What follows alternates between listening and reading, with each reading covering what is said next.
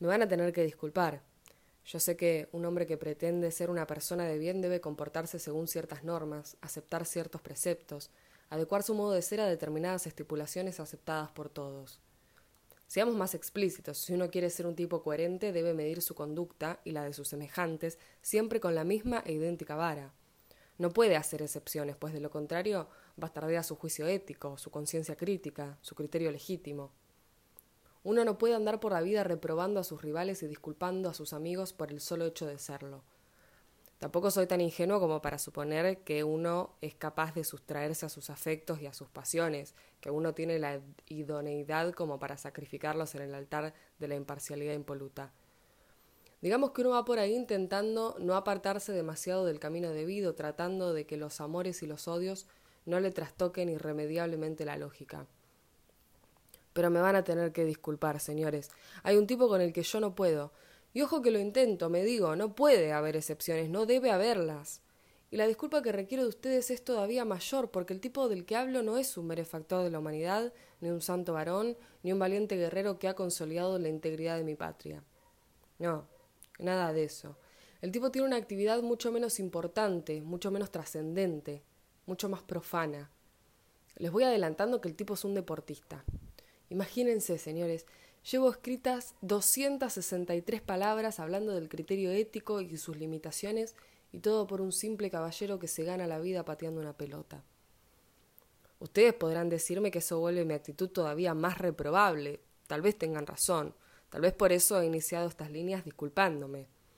No obstante, aunque tengo perfectamente claras esas cosas, no puedo cambiar mi actitud.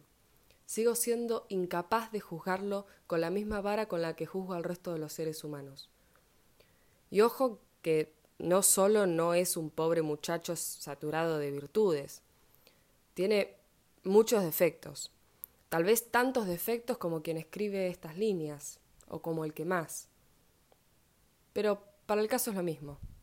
Pese a todo, señores, sigo sintiéndome incapaz de juzgarlo. Mi juicio crítico se detiene ante él y lo dispensa. No es un capricho, cuidado, no es un simple antojo, es algo un poco más profundo, si me permiten calificarlo de ese modo. Seré más explícito. Yo lo disculpo porque siento que le debo algo. Le debo algo y sé que no tengo forma de pagárselo. O tal vez esta sea la peculiar moneda que he encontrado para pagarle. Digamos que mi deuda haya sosiego en este hábito de evitar siempre cualquier eventual reproche. Él no lo sabe, cuidado, así que mi pago es absolutamente anónimo, como anónima es la deuda que con él conservo. Digamos que él no sabe que le debo e ignora los ingentes esfuerzos que yo hago una y otra vez por pagarle. Por suerte o por desgracia, la oportunidad de ejercitar este hábito se me presenta a menudo. Es que hablar de él entre los argentinos es casi uno de nuestros deportes nacionales. Para ensalzarlo hasta la estratosfera o para condenarlo a la parrilla perpetua de los infiernos. Los argentinos gustamos, al parecer, de convocar su nombre y su memoria.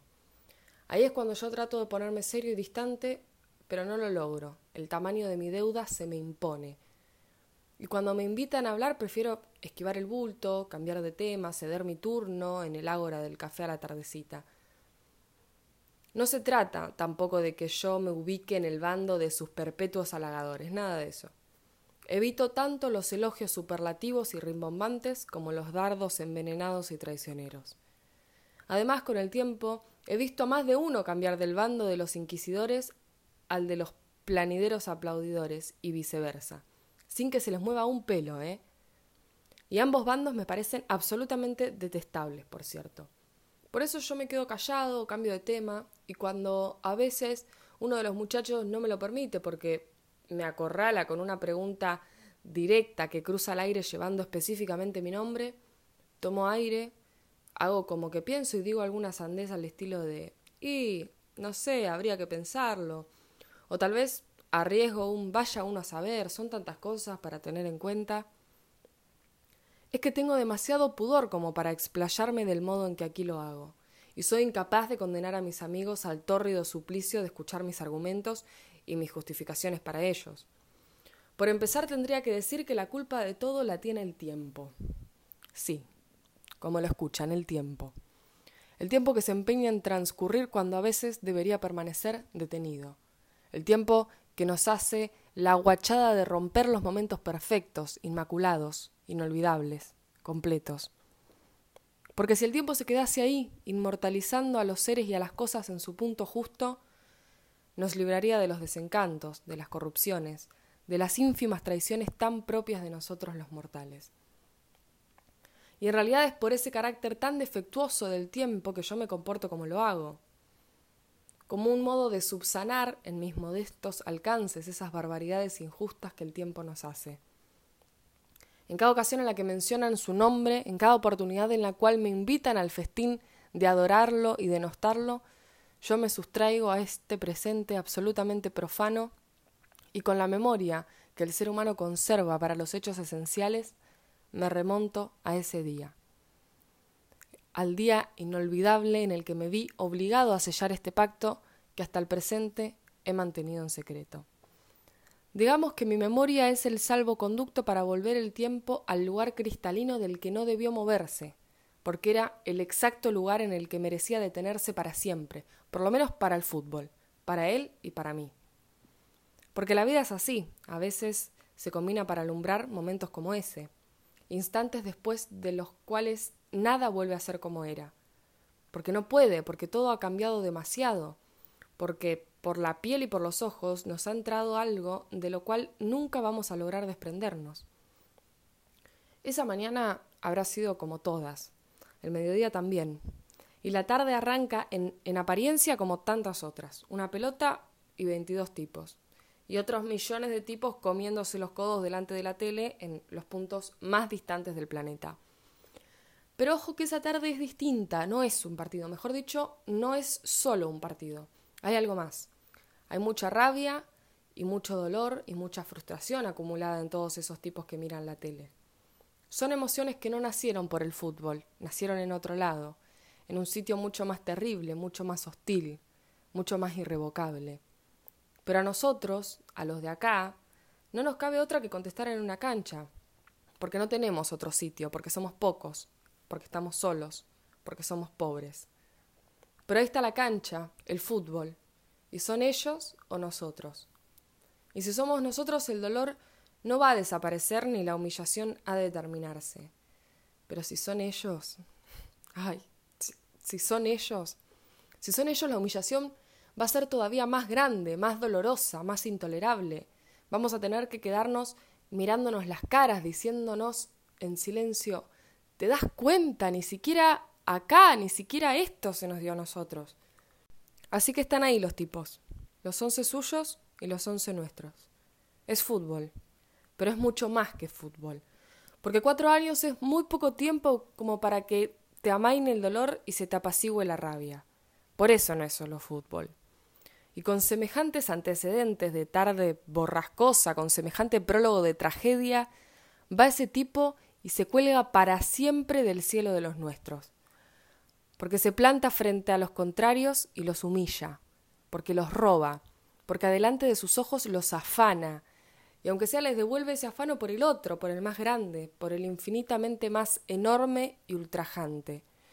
Porque aunque nada cambie, Allá están ellos, en sus casas, en sus calles, en sus pubs, queriéndose comer las pantallas de pura rabia, de pura impotencia, de que el tipo salga corriendo mirando de reojito al árbitro que se compra el paquete y marca el medio. Hasta ahí eso solo ya es historia, ya parece suficiente, porque le robaste algo al que te afanó primero. Y aunque lo que él te robó te duele más, vos te regodeás porque sabés que esto igual les duele. Pero hay más aunque uno desde acá diga, bueno, es suficiente, me doy por hecho, hay más. Porque el tipo, además de piola, es un artista, es mucho más que los otros. Arranca desde el medio, desde su campo, para que no queden dudas de que lo que está por hacer no lo ha hecho nadie. Y aunque va de azul, va con la bandera. La lleva en una mano aunque nadie la vea empieza a desparramarlos para siempre y los va liquidando uno por uno, moviéndose al calor de una música que ellos, pobres giles, no entienden. No sienten la música, pero van sintiendo un vago escosor, algo que les dice que se les viene la noche. Y el tipo sigue adelante, para que empiecen a no poder creerlo, para que no se lo olviden nunca, para que allá lejos los tipos dejen la cerveza y cualquier otra cosa que tengan en la mano, para que se queden con la boca abierta y la expresión de tontos pensando que no, que no va a suceder, que alguno lo va a parar, que ese morochito vestido de azul y de argentino no va a entrar al área con la bola mansita a su merced, que alguien va a hacer algo antes de que le amague al arquero y lo sortee por afuera, que algo va a pasar para poner en orden la historia y las cosas sean como Dios y la reina mandan. Porque en el fútbol tiene que ser como en la vida, donde los que llevan las de ganar ganan y los que llevan las de perder pierden. Se miran entre ellos y le piden al de al lado que los despierte de la pesadilla. Pero no hay caso. Porque ni siquiera cuando el tipo les regala una fracción de segundo más, cuando el tipo aminora el vértigo para quedar de nuevo bien parado de zurdo, ni siquiera entonces van a evitar entrar en la historia como los humillados, los once ingleses despatarrados e incrédulos, los millones de ingleses mirando la tele sin querer creer lo que saben que es verdad para siempre, porque ahí va la bola a morirse en la red para toda la eternidad. Y el tipo va a abrazarse con todos y a levantar luego los ojos hacia el cielo. Y hace bien el mirar al cielo, porque no sé si sabe, pero ahí están todos, todos los que no pueden mirarlo por la tele ni comerse los codos. Porque el afano estaba bien, pero era poco, porque el afano de ellos era demasiado grande. Así que faltaba humillarlos por las buenas, inmortalizarlos para cada ocasión en que ese gol volviese a verse una y otra vez y para siempre en cada rincón del mundo. Ellos volviendo a verse una y mil veces hasta el cansancio en las repeticiones incrédulas, ellos pasmados, ellos llegando tarde al cruce, ellos viéndolo todo desde el piso, ellos hundiéndose definitivamente en la derrota, en la derrota pequeña y futbolera, y absoluta, y eterna e inolvidable. Así que señores lo lamento, pero no me jodan con que lo mida con la misma vara con la que se supone debo juzgar a los demás mortales, porque yo les debo esos dos goles a Inglaterra, y el único modo que tengo de agradecérselo es dejarlo en paz con sus cosas. Porque ya que el tiempo cometió la estupidez de seguir transcurriendo, ya que optó por dejar que los ingleses tuvieran todos los otros días de su vida para tratar de olvidarse de ese, al menos yo debo tener la honestidad de recordarlo para toda la vida.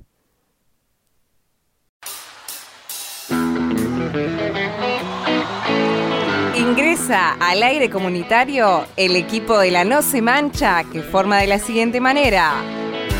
El chino pene el arco. En el fondo la línea de cuatro con Brian Ojeda, El Goyo Graso, Lucas Torres y David Soltero. En el medio campo, Valentina Durán, Felipe Bertola y Eduard Paz. De enganche, Miranda Cerda Campano. Y en la delantera, Maya Kurik y Marina Tegui. Conduce técnicamente Nazareno Santucho Re.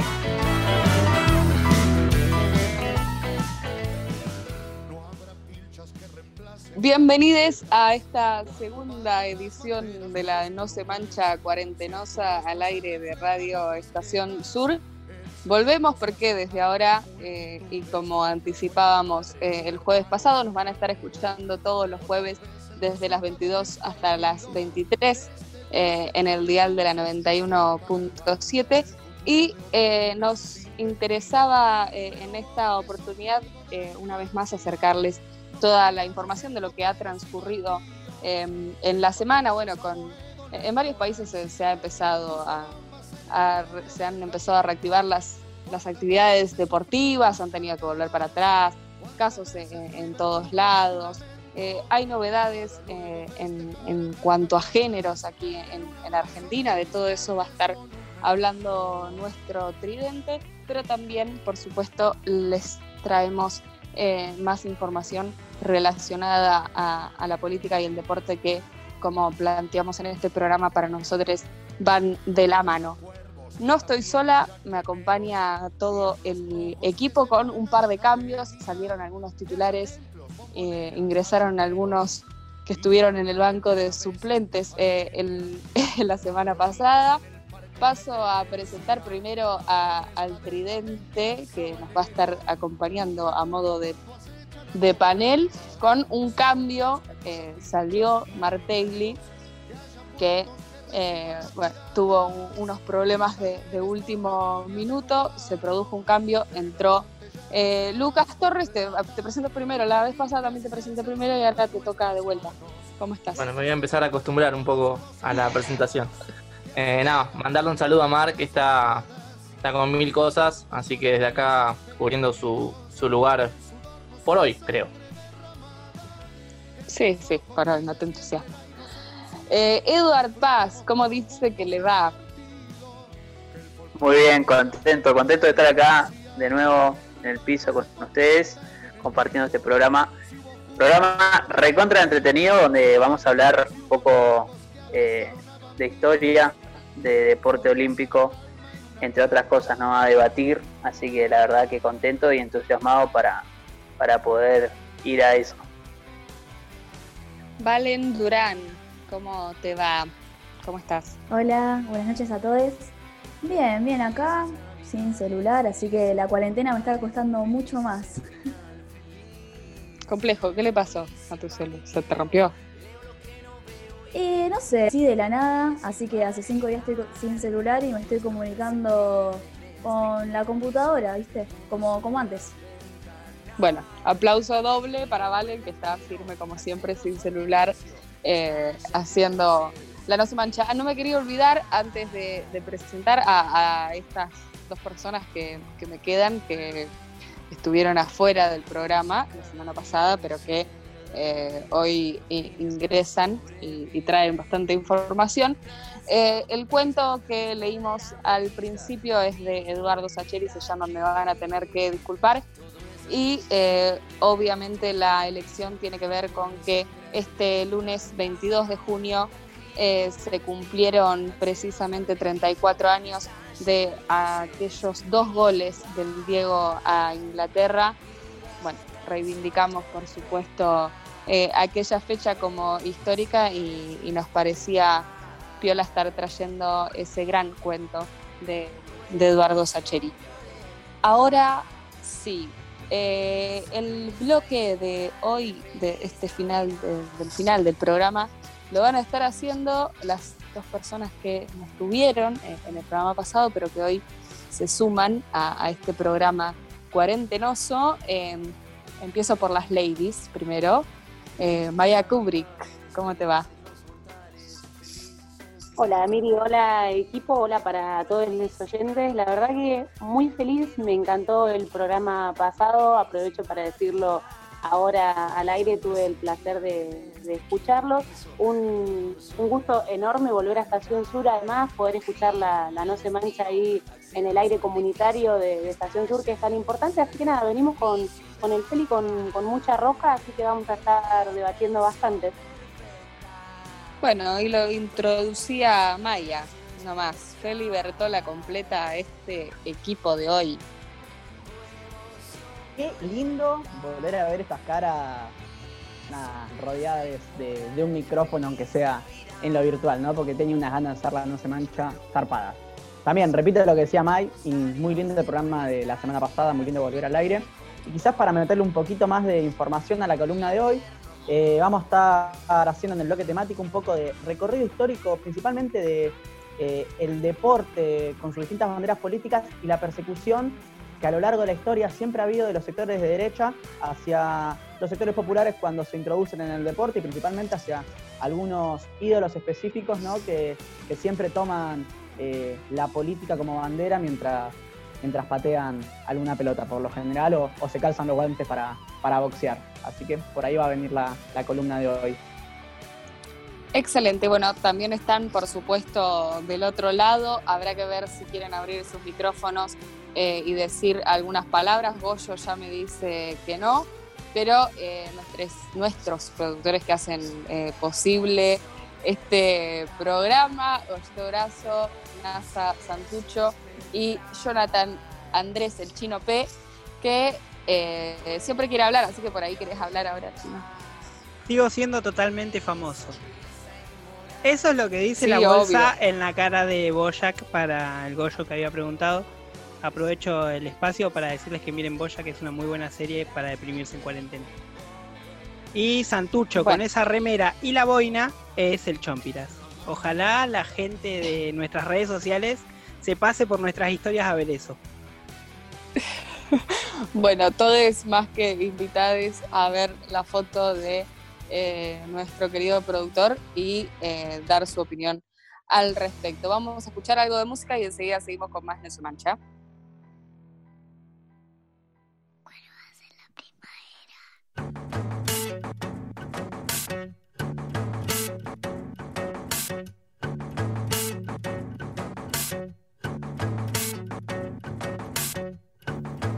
Cuando sale el sol, ¿dónde va la luna?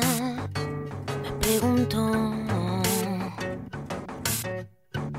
Y en sus ojos vi todo el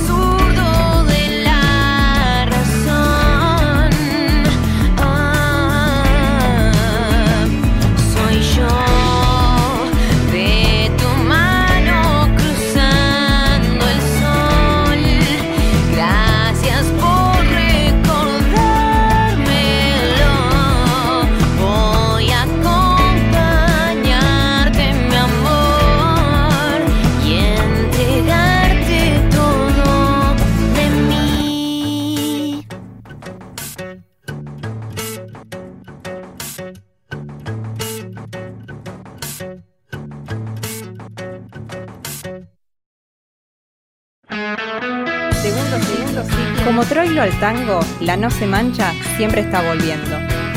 Segundo ciclo del programa deportivo popular y feminista. Los aprietes de Macri a la AFA. Mauricio Macri quedó al descubierto luego de que Armando Pérez, presidente de la ex comisión normalizadora, asegurara que el mandatario lo citó a su despacho para decirle que lo que tenía que hacer. ¿Qué fue lo que le pidió? Que contraten a Jorge Sampaoli, entrenador que llegó a la selección en 2017 y que un año después debió marcharse por la puerta de atrás dado a los resultados negativos eh, con la selección mayor. Pese a ello, Pérez dio la negativa, ya que costaba 6 millones traerlo y que la AFA en esos momentos tenía deudas, pero obviamente la decisión del presidente Macri pesó muchísimo más.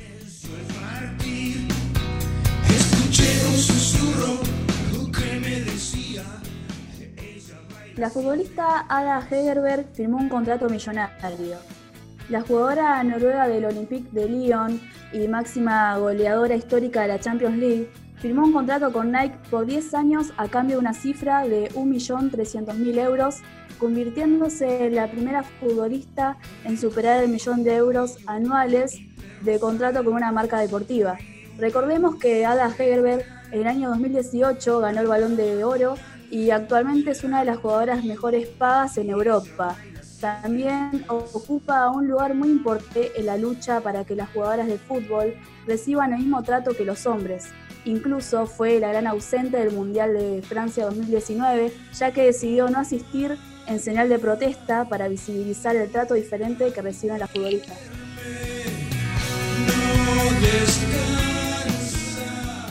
El antiejemplo del Disaster Tour.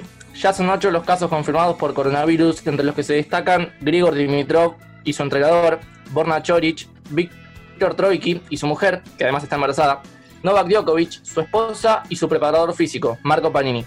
El presidente del Consejo de Jugadores del ATP está siendo bastante cuestionado por sus pares y se cree que se puede llegar a una renuncia por parte del serbio. Marin Cilic, Alexander Zverev, Dona Vekic dieron negativo.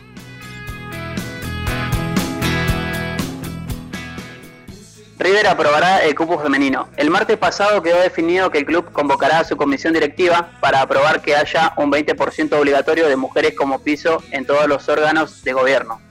Donofrio tuvo la iniciativa para tomar una medida por lo que venían trabajando las mujeres del club. Cuando se apruebe, algo que se da por hecho, regirá inmediatamente a partir de las elecciones de fin de año. Así, en un año y medio habrá mínimo como piso obligatorio cinco vocales titulares mujeres, tres vocales suplentes, dos fiscalizadoras, 30 asambleístas titulares y ocho suplentes. Un número muy distinto al actual, con apenas dos vocales suplentes y 13 representantes. La verdad es que será un cambio fuerte para lograr otra participación y diversidad y quedará aprobado definitivamente en la próxima reunión de comisión directiva que será mediante Zoom y todavía, aunque todavía no se, no se tiene la fecha definida, eh, será en este mes. La Bundesliga femenina ya tiene campeón. Se conoció el nuevo equipo campeón de la Bundesliga femenina de Alemania. Se trata del Wolfsburgo, que en su último partido del torneo derrotaron por 2 a 0 a Friburgo y sumó su sexta liga alemana, siendo la cuarta de manera consecutiva. Las Lobas vienen marcando jerarquía en los últimos años, ya que desde la temporada 2012-2013 acumulan 6 ligas, 6 Copas de Alemania y 2 Champions League. En el único torneo de fútbol femenino activo en la actualidad, debido al coronavirus, el Wolfsburgo terminó con 58 puntos en la tabla de posiciones, dejando al Bayern con 50 puntos dos fechas antes de que finalice el torneo.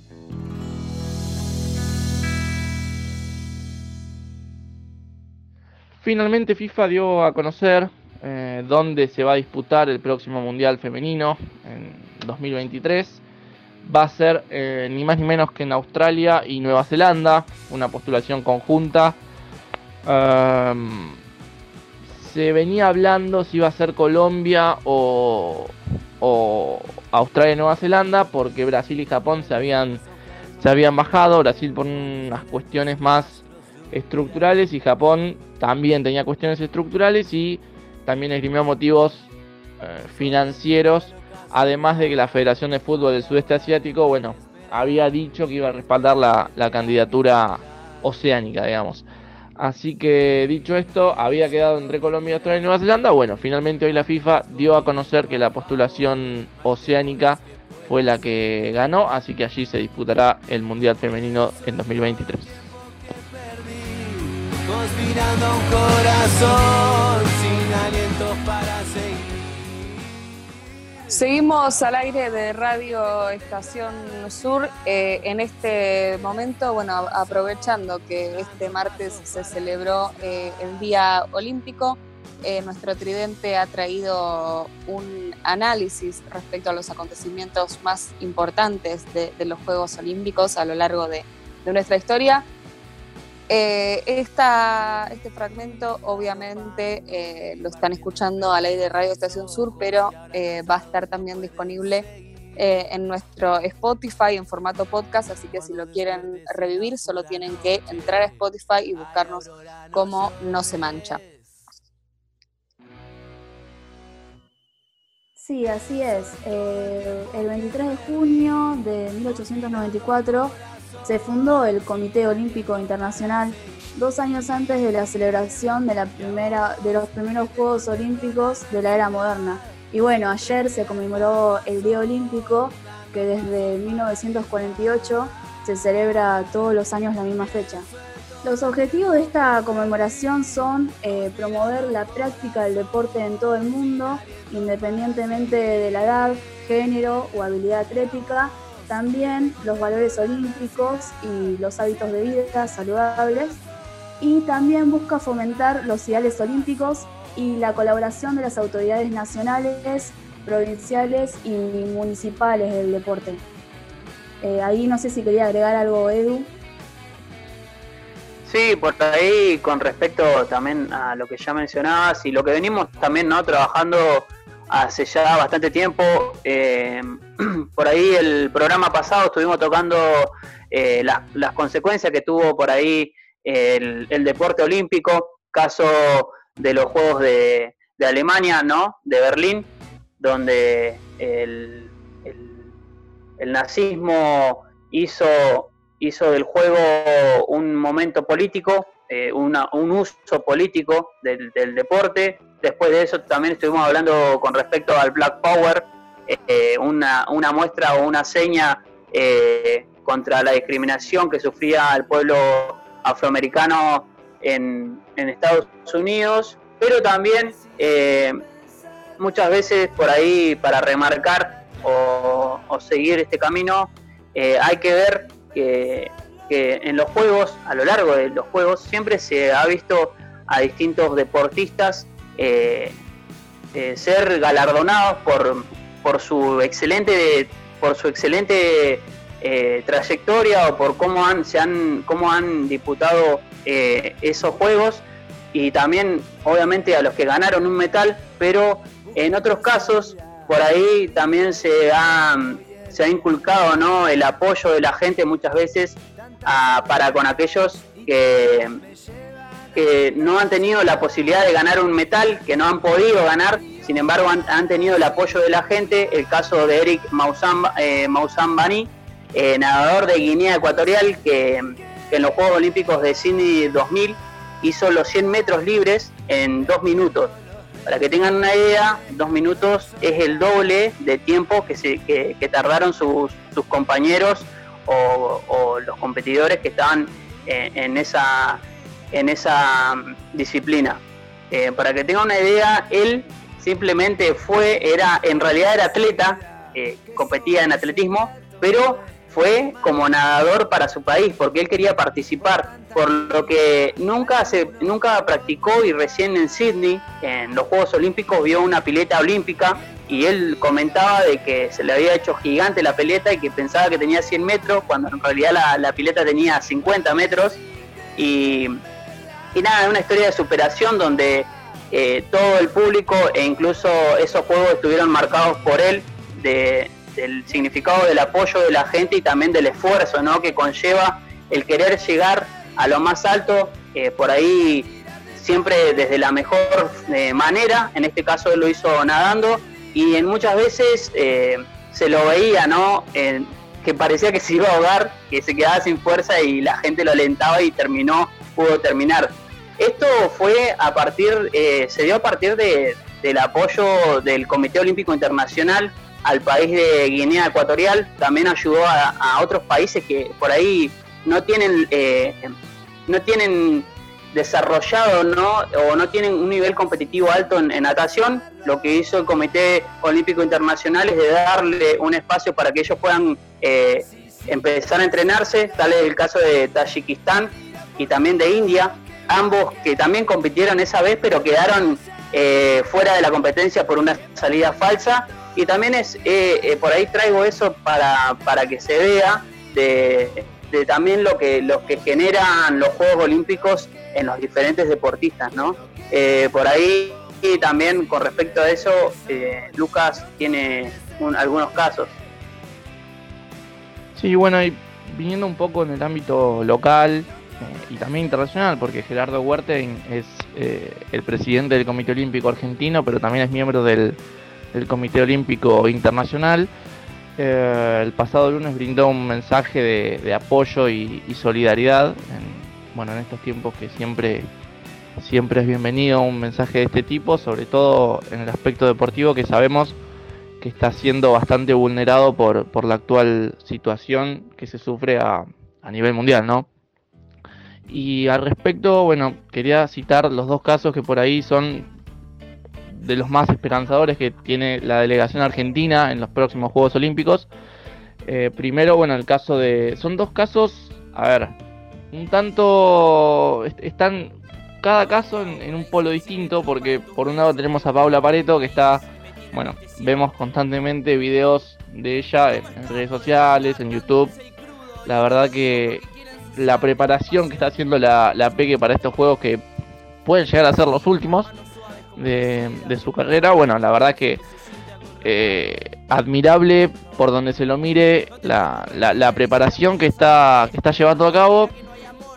Pero por el otro lado tenemos el caso de, de Delfina Piñatielo que había sembrado la, la duda hace dos semanas en una entrevista en la cual, bueno, daba a entender que, por la cantidad de semanas que llevaba inactiva, sin poder eh, tocar la, pileta olímpica en la, en la cual entrena, eh, bueno, se ponía en duda su, su, participación en Tokio 2021.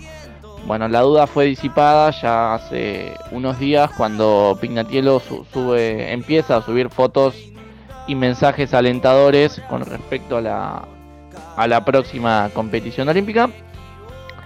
Así que bueno, son dos casos que quería traer a, colación en este programa porque me parece que son dos deportistas de élite mundial y que no, no son reconocidas.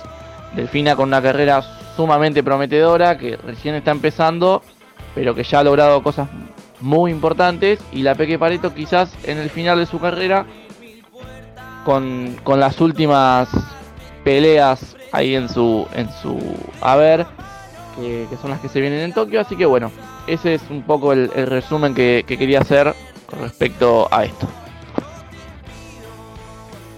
Y bueno, a lo largo de, los años, en los Juegos Olímpicos, eh, hubo muchos sucesos históricos.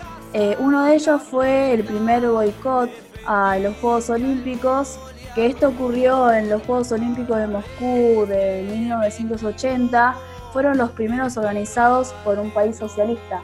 Tal fue la repercusión que adquirió la elección de la capital rusa, que supuso un gran boicot por parte de Estados Unidos. Las tensiones entre, en ese entonces, bueno, la Unión Soviética y los Estados Unidos eran más que patentes, ya que esto sucedió en plena Fría donde se debatía la hegemonía mundial. Y bueno, de esta forma eh, los Estados Unidos lideraron un boicot contra la celebración de los Juegos Soviéticos, en donde más de 50 países eh, lo, lo apoyaron y bueno, el mundo del deporte también se dividió en dos.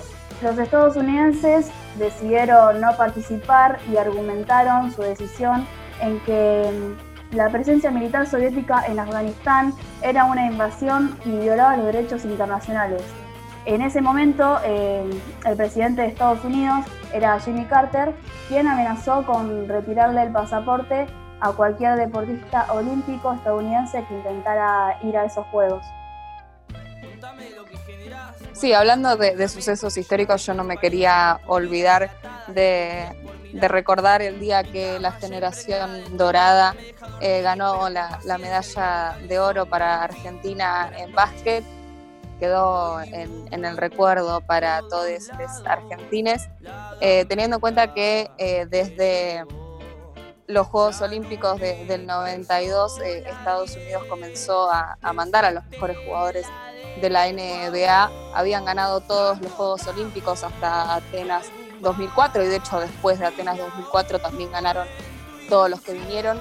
Desde que la, selección estadounidense se, conforma por los mejores jugadores de, la NBA, los Juegos Olímpicos en básquet han adquirido también eh, otra importancia. De hecho, hoy son eh, eh, en este deporte más importantes que el Mundial y Argentina logró eh, en las semifinales ganarle a, Estados Unidos eh, y pasar la final para terminar consagrándose con la medalla de oro frente a Italia. Eh, no me quería olvidar de, ese momento, un momento muy lindo para todos los argentines.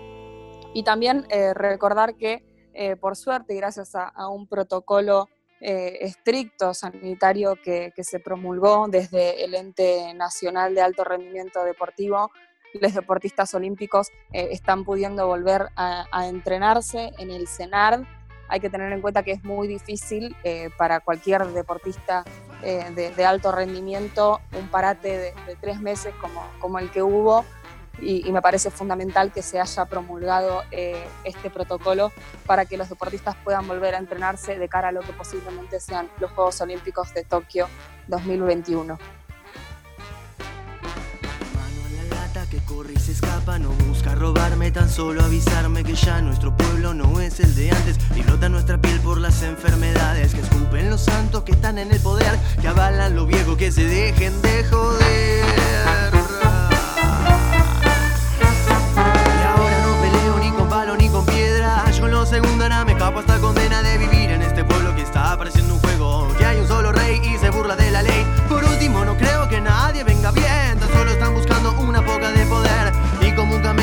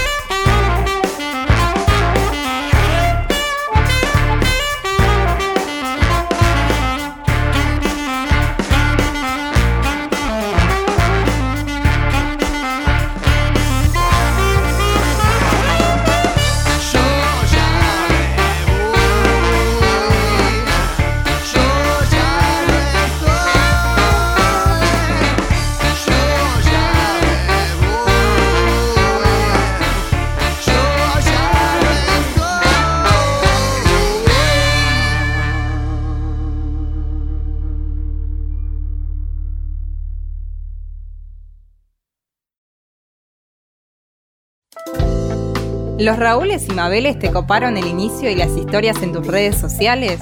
No te preocupes, seguinos en Instagram, arroba la no se mancha o encontrarnos en Facebook como no se mancha. No podemos mandar más fruta. Seguimos al aire de Radio Estación Sur y eh, nos vamos a meter a analizar o hacer un, un repaso histórico desde el 55 eh, para acá respecto de lo que ha sido eh, el, deporte, pero más que nada la, persecución política de, dentro del mismo a, los deportistas y también eh, a los feminismos. Y para eso obviamente están Maya Kubrick y Felipe Bertola tal cual así como nos presentaba Mir, nos tocaba hacer este bloquecito temático para, traer algo para debatir o analizar en lo que respecta al deporte y la política. Y un poco lo que charlamos con Feli era hacer una, línea histórica para, compartir desde el 55 en adelante y por qué desde el 55 principalmente. Bueno, la idea era arrancar con ese año porque fue un año muy significativo para la historia argentina después de el golpe de Estado en el 16 de, septiembre del 55, eh, cambia la vida de todos los argentinos, los militares gobiernan, como siempre que lo han hecho los militares, o, todas las corrientes políticas que tienen ideología de tinte neoliberal, el deporte siempre es castigado y un poco por eso nos proponíamos analizar desde ese lugar, también por, por los designios que nos dejaron estos cuatro años de macrismo y por las similitudes que podíamos hacer respecto desde ese momento histórico hasta ahora, porque la ideología es la misma y sigue presente. Y bueno, un poco la, información que yo traía más que todo para contextualizar y resumiendo también en todo esto que siempre mencionamos desde la No se mancha, que es que el deporte y la política son inseparables, quería hablar un poco acerca de este discurso que todo el tiempo quiere y pretende separar al deporte de la política y, y lo hace desde el lugar de mencionar a la política como algo que ensucia el deporte, ¿no? Como la política partidaria, como algo que, está mal y que eso merece o implica que las personas que son deportistas y que se pronuncian políticamente respecto a algo sean estigmatizadas o sean perseguidas o no.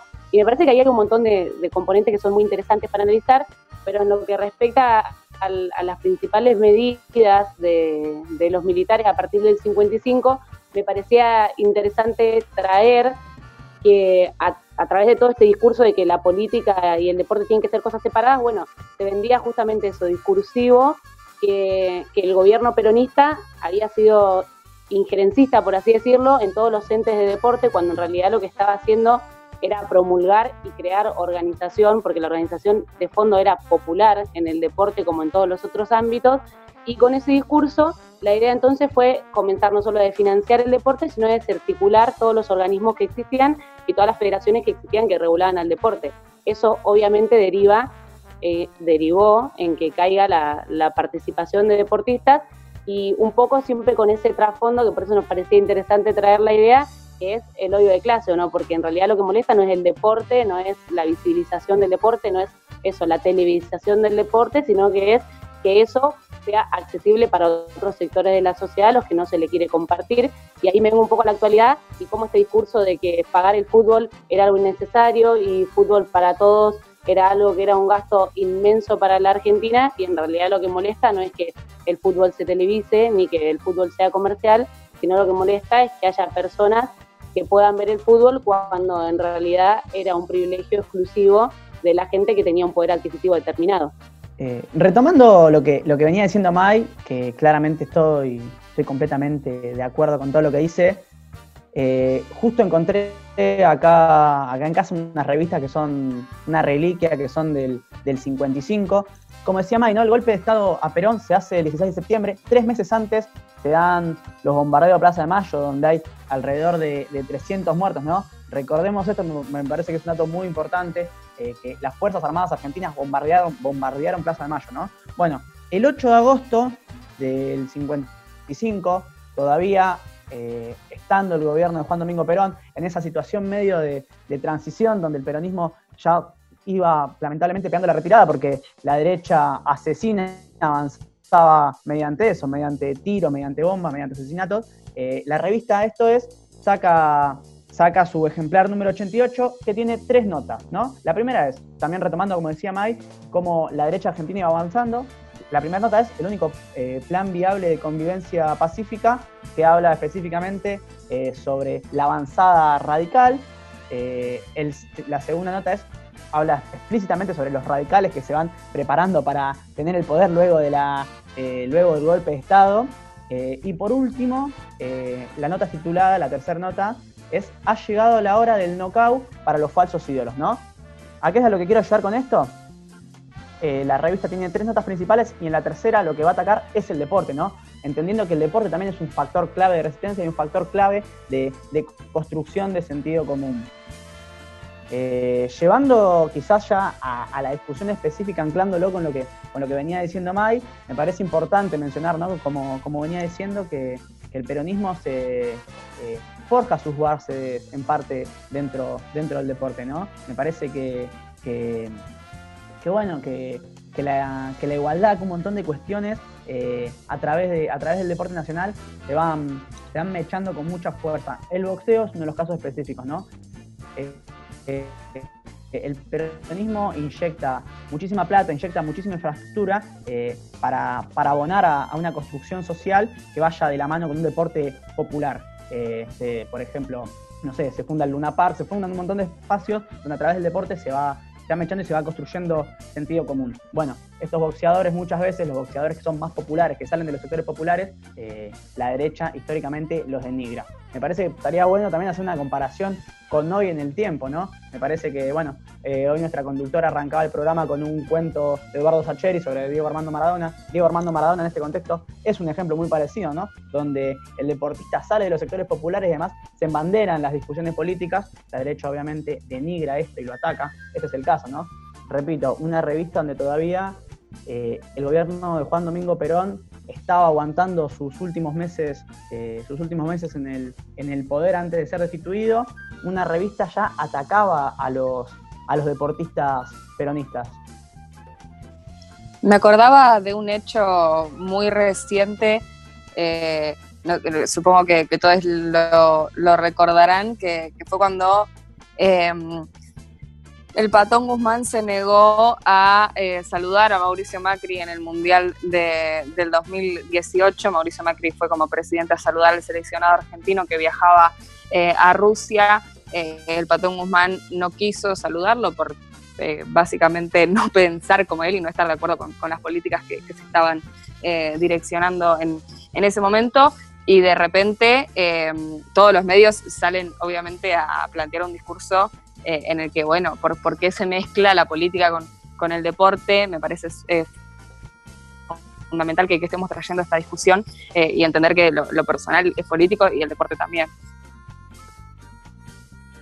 Y ahí con lo que aportaba Mir me parece muy interesante porque justo venía también rosqueando en traer un ejemplo o un fragmentito muy corto de algo que sucedió antes de, de las elecciones, que seguro también les compañeros recuerdan y quizás les oyentes también, que cuando se dio a conocer la fórmula Fernández Fernández el año pasado, eh, varios, bastantes, por no, por no mencionar números, pero bastantes futbolistas, directores técnicos y demás personalidades del deporte firmaron un comunicado que se publicó en apoyo al frente de todos. Y ese comunicado, entre otras cosas, decía, como deportistas ocupamos un lugar importante en nuestra sociedad pero sabemos que tomar posición en la política suele ser rechazado y condenado. Somos parte de la sociedad y queremos abandonar el lugar de la excepción que se nos suele dar, dejar de ser espectadores pasivos. Nada, me parecía muy interesante traer esto más allá de que después obviamente el comunicado avisa que es en apoyo a, la fórmula Fernández Fernández, me parece que habla un poco de, de, lo que decía Mir y de lo necesario que es romper esas estructuras porque eh, si no pareciera que eso, el deporte tiene poder, tiene llegada y un montón de, personalidades que están en el mundo del deporte no pueden siquiera posicionarse o contar qué es lo que piensan políticamente porque son condenadas y más aún deberían poder hacerlo siendo que estos gobiernos como el gobierno macrista desfinancian y desbaratan completamente el mundo del deporte. Entonces me parece que más aún es necesario que los deportistas puedan expresarse y que se empiece a derribar ese mito, ese mito de que la política no tiene que ver con el deporte, cuando sabemos que en realidad mismo lo comentaban los compañeros recién hablando, no sé, desde el ENAR o un montón de entes y ahí surgen un montón de preguntas respecto al financiamiento, a los deportes, a los deportistas, a los deportistas olímpicos. Me parece que es muy interesante traer acá también eh, la entrevista que, dio Alberto a Sportia, como que hay un montón de cosas que son para analizar y que marcan la diferencia de la importancia que tiene, como siempre decimos, el Estado en el mundo del deporte. Retomando lo que, lo que decía recién Maino, entender, y me parece que es importante decir esto, que el deporte y la política no están separados y que nace de un, de un proceso histórico, ¿no? Específicamente esto, a partir del 55 se crea un discurso donde se plantea que el deporte va por un lado y la política va por otro, y lo que lleva es a individualizar y básicamente sectorizar el deporte, ¿no? Que los sectores populares no puedan estar dentro de él, porque lo privatizan, porque lo hacen para pocos, porque hablan del deporte de una manera de eh, casi el, el, amateurismo constante, bueno, un montón de discusiones respecto a la competencia, respecto a eh, la capacidad económica respecto también la misma situación de que el Estado incentive a, al pueblo a hacer deporte. Un dato muy importante que me parece presentar es que para 1955 había, en una población de 20 millones que tenía la Argentina, había 5 millones de deportistas federados, ¿no? Esto quiere decir la cantidad de personas que, nada, que básicamente eh, se inclinaban hacia el deporte y eran federados. O sea, el Estado bancaba 5 millones de personas dentro de las 20.000 que había en el polo argentino. Eh, me parece un dato muy zarpado. Y quizás para volver a esa notita y dar otro ejemplo claro también, ¿no? De este odio hacia los sectores populares, eh, decir algunas líneas concretas de qué es lo que decía, eh, qué es lo que decía la derecha en ese momento de los boxeadores peronistas, ¿no? Que me parece también es muy cercano a, los mismos discursos que dicen en todos los ámbitos eh, la derecha, que también es que son los dueños de comunicación, que son continuación histórica de los medios de comunicación desde Mitre en 1853 hasta hoy y que son la continuación, la misma derecha, la misma, o sea, la derecha básicamente son lo mismo que eh, manejan los medios de comunicación y que hace más de 150 años tienen el mismo discurso político. Eh, digo la frase. Dan tortas sin pensar en la forma ni en la crema que utilizan. Son peleadores y no boxeadores. Piedras ásperas que esperan la imprescindible limadura. Ganan por los 10 segundos y pueden perder por la misma fatídica cuenta. Representan la étera sublimación del ponchazo, de la frenética guerra gaucha y de los malones indios. Bueno, primero que nada dejar en claro que desde la No se mancha eh, de ninguna manera nos parece un insulto ni una, ni una forma de, ver a, los malones indios, al ponchazo y, al gaucho de la República Argentina, ¿no? Me parece que de hecho de este espacio político nos paramos de un lado federal, nos paramos de un lado que, que, sale del barro, que es popular y, y, creo que estas líneas dejan bien en claro cuál es el resentimiento político que, tuvo en el 55 a la derecha y que hasta el día de hoy me parece que sigue, que sigue manejando porque eh, quienes han bombardeado Plaza de Mayo en 1955 son los mismos que del 2015 al 2019 han, saqueado al pueblo argentino. Interesantísimo eso último que decía Feli, me parecía, y ya como para ir cerrando así, los productores de este hermoso programa no nos asesinan por el excedido de tiempo que seguramente tenemos. Eh, nada, estuve pensando, estaba, estoy escribiendo una nota, de paso les recomiendo que lean Revista Trinchera, que la busquen, que hay un montón de contenido. Estoy escribiendo una nota sobre Ginobili y un poco me, hacía acordar eh, una frase que, mencionó ahora que, sacó, que está ahí como con la Fundación Seamos Uno para hacer diferentes actos de, caridad. Más allá de lo contradictorio que representa la figura o la imagen de, de Ginobili, una de las declaraciones que hacía era que esa fundación es antigrieta, ¿o no? Y me parece que es más interesante la, apreciación que, traía Feli, porque en realidad si hay o si hubo una grieta en el deporte, siempre fue la misma y fue quienes se quisieron adueñar del deporte, dejando excluida a un montón de otredades, entre las que siempre estuvimos las mujeres y las diversidades. Entonces me parece que esos discursos más de, de, tinte liberal de que no hay grieta y somos todos una unidad, me parece que lo que hacen es vaciar las discusiones y en tal caso, si es que existiese una grieta, como venimos mencionándolo en este repaso histórico, claramente la no se mancha está desde el otro lado de la vereda, siempre desde el lado de que construye periodismo deportivo que es popular y promulga que el deporte tiene que ser una herramienta de construcción social y de integración y de todes y para todes. Bueno, interesantísimo el, análisis que traían eh, el Feli y Mai para compartir respecto de, de cómo ha actuado y cómo sigue actuando la derecha eh, en nuestro país. Me parece que hoy también lo vemos un poco reflejado con todos estos cacerolazos eh, y marchas pro Vicentín y en contra del impuesto a las riquezas, eh, entre otras hartas de, boludeces con las que nos tenemos que encontrar en plena pandemia del coronavirus. llegamos al final de este programa. Eh, saludo a, todos mis compañeros que hicieron posible que la No Se Mancha salga al aire, Valen Durán, Edward Paz, Lucas Torres, Feli Bertola y, Maya Kubrick, obviamente a los productores sin quienes no podríamos hacer eh, este programa. Goyo parece que se durmió, no sé, está como, no sé lo están viendo, estaba en, en un cumplanito. Eh, a NASA, Santucho, a Goyo Graso y al Chino Pérez, muchas gracias por todo lo que hacen por, este programa y nos volvemos a encontrar, eh, como siempre, eh, el próximo jueves.